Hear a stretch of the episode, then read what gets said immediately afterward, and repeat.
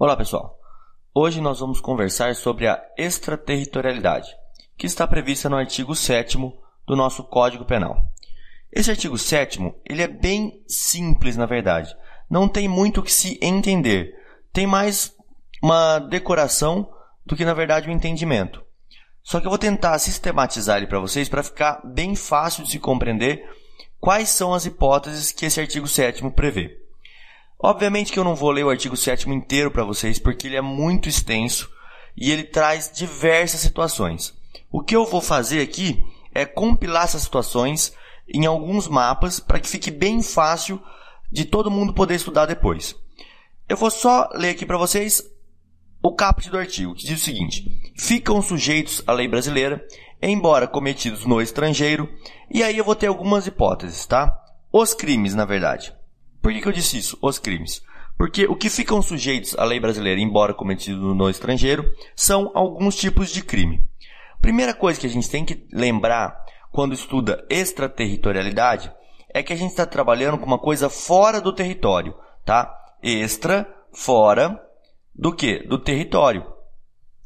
Então, o que a gente tem que saber aqui de introdução é o seguinte: a nossa lei, da onde? Daqui do, do Brasil, ela vai ser o quê? Ela vai ser aplicada no exterior. A lei aqui que rege no Brasil, ela vai ser aplicada lá no exterior. Ela vai ser aplicada quando ocorre o que lá no exterior? Quando ocorre algum crime. Essa é a primeira ideia que eu tenho que ter quando eu falo de extraterritorialidade.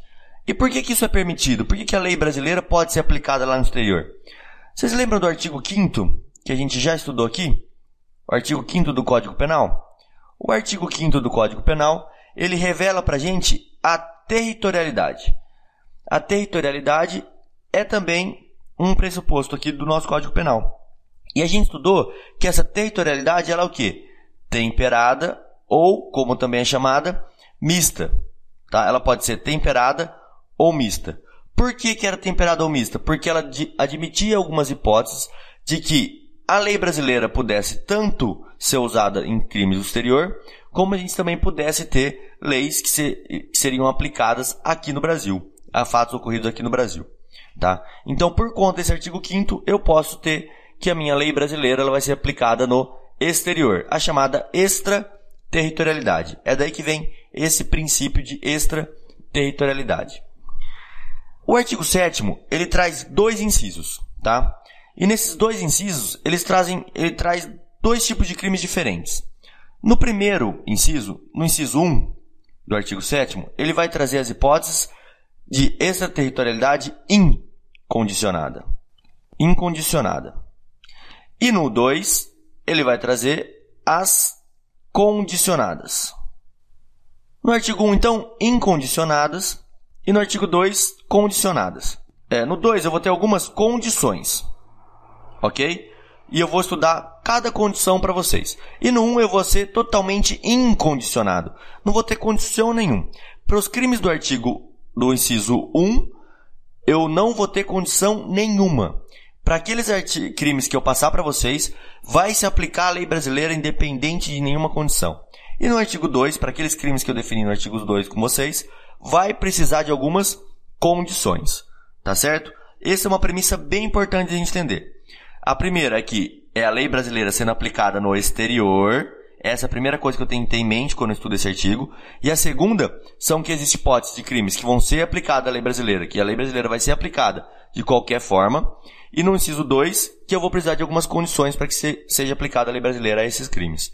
Que eu já já vou passar para vocês. A primeira coisa legal da gente entender aqui é que o artigo 2 da nossa Lei de Contravenções Penais tá? Lei de Contravenções Penais diz expressamente o seguinte: não vai se aplicar a lei brasileira quando for cometido uma contravenção penal no exterior. Então, o que eu posso dizer para vocês aqui?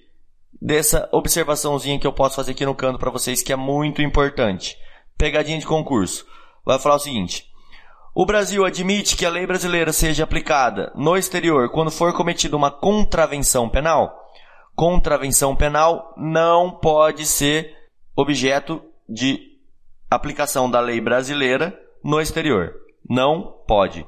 Contravenção penal não pode, em hipótese alguma, ser aplicada à lei brasileira quando ela for cometida no exterior. Essa é a primeira coisa legal para a gente observar aqui nessa introduçãozinha rápida que eu estou fazendo com vocês. Passada essa introdução, eu quero adentrar agora aos crimes propriamente ditos, tá? Quais, como assim crimes? Vamos lá. Artigo 7 eu vou puxar aqui do lado, a gente vai falar sobre o inciso 1. O inciso 1 que prevê hipóteses do quê? Hipóteses de incondicionados, crimes incondicionados. Aqui, ó, in. Por que, que eu estou dizendo que são incondicionados? Porque o agente ele vai ser punido independente de qualquer coisa. Mesmo que, olha isso aqui que bacana, mesmo que ele já tenha sido condenado ou absolvido lá no exterior. Se o agente foi condenado ou absolvido no exterior, não importa, ele vai ser punido da mesma forma aqui no Brasil. Olha que interessante isso. Esses crimes que eu vou passar agora para vocês, eles não têm condição nenhuma. A pessoa vai ser punida, independentemente se ela já foi até condenada lá no exterior.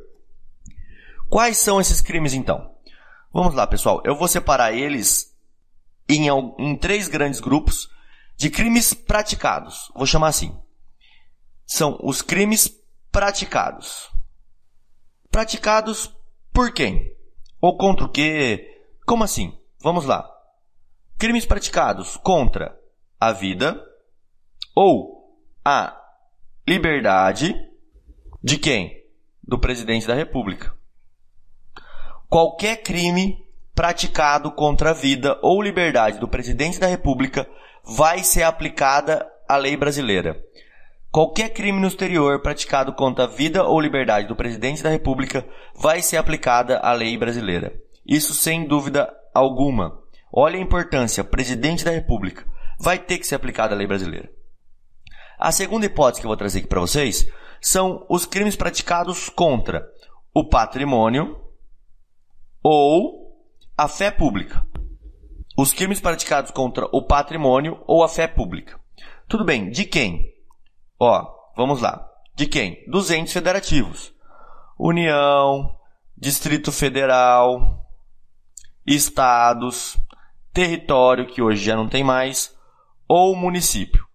Qualquer crime praticado contra o patrimônio ou a fé pública da União, Distrito Federal, Estado, Território e Município também vai ser aplicada a lei brasileira. Qualquer crime que for cometido contra os entes federativos lá fora também vai ser aplicada a lei brasileira. Mas eu tenho mais algumas pessoas para colocar aqui ou instituições, que são quais? Empresa pública. Próximo, sociedade de economia mista, autarquias. E por último, vem as fundações.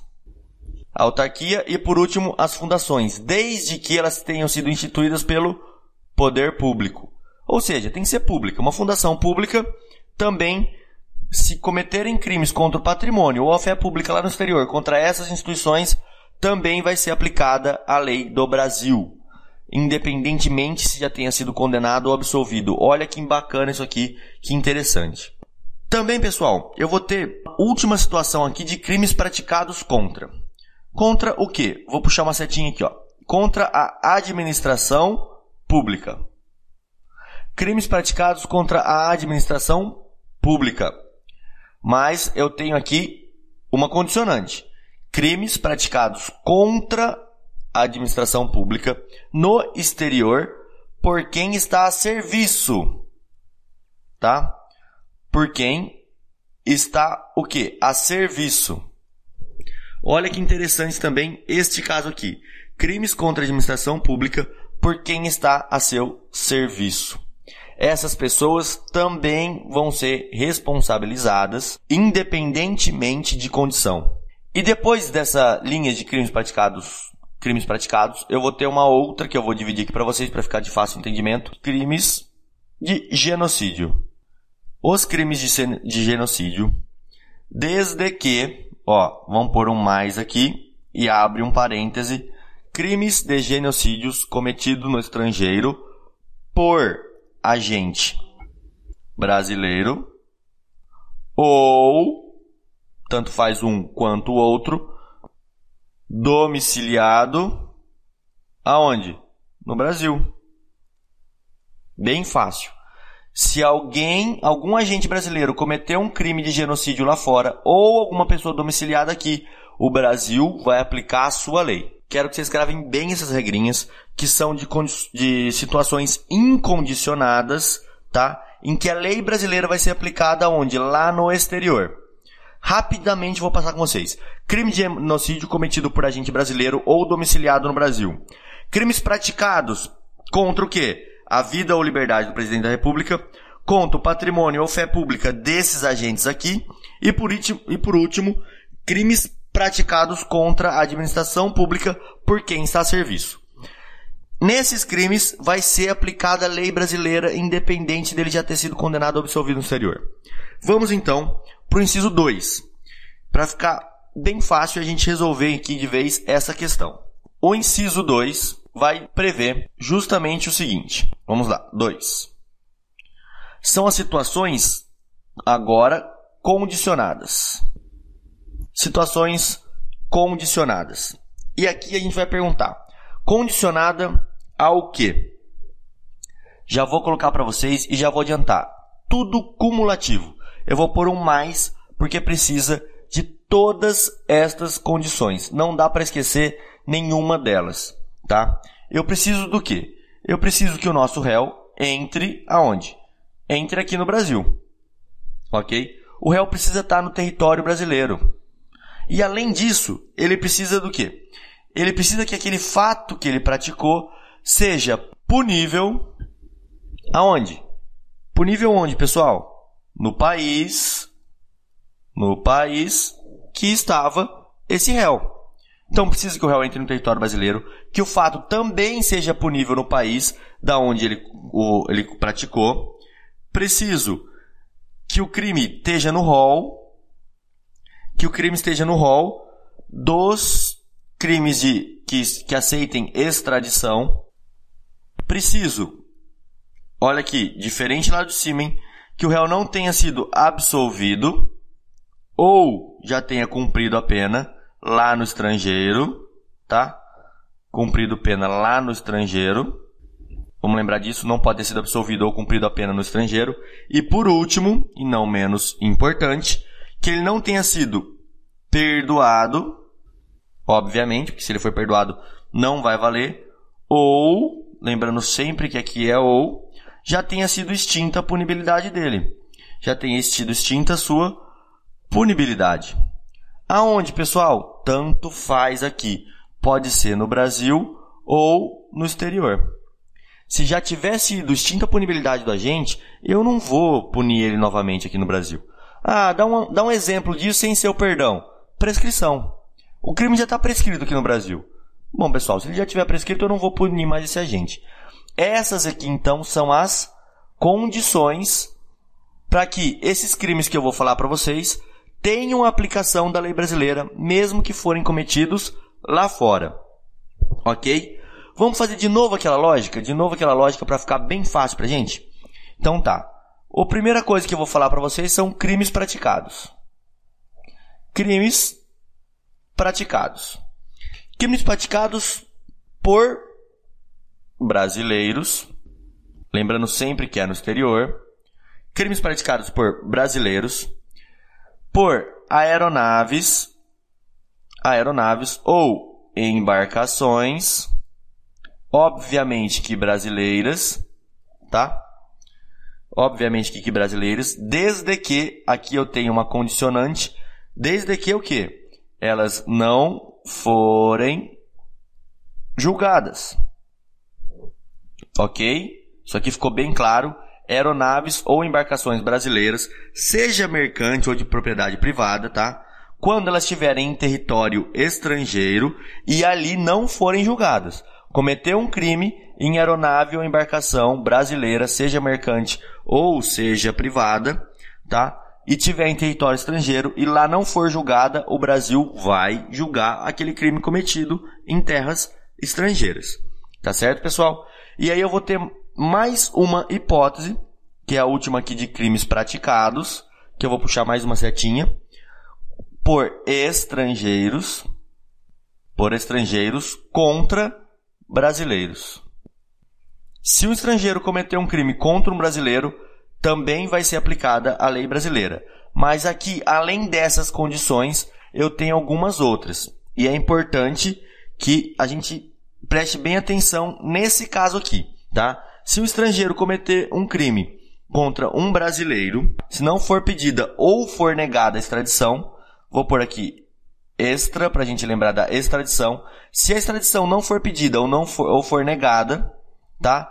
A lei brasileira vai ser aplicada a um crime estrangeiro cometido contra o brasileiro. Ou, no segundo caso, se houver uma requisição de quem? Do ministro da Justiça.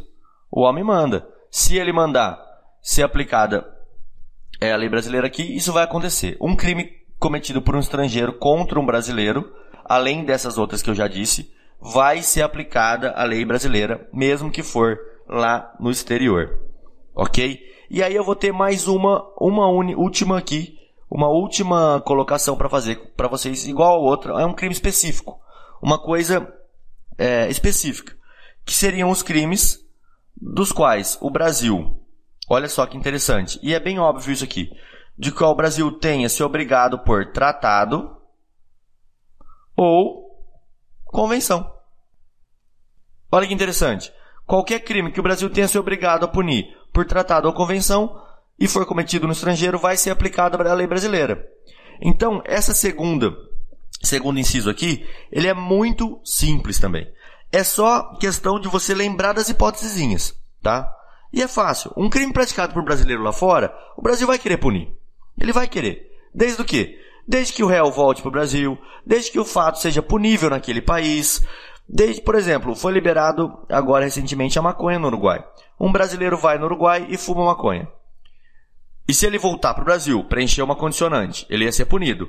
Porém, como o fato não é punível lá no país que ele consumiu a droga, o que vai acontecer com ele? Ele não vai ser punido aqui também. Então o fato tem que ser punido aqui. Tem que estar tá no rol dos crimes de extradição ele não pode ter sido absolvido ou ter cumprido a pena lá fora já. E por último, ele não pode ter sido perdoado ou ter tido sim da sua punibilidade. Essas são as condicionantes para esses crimes aqui.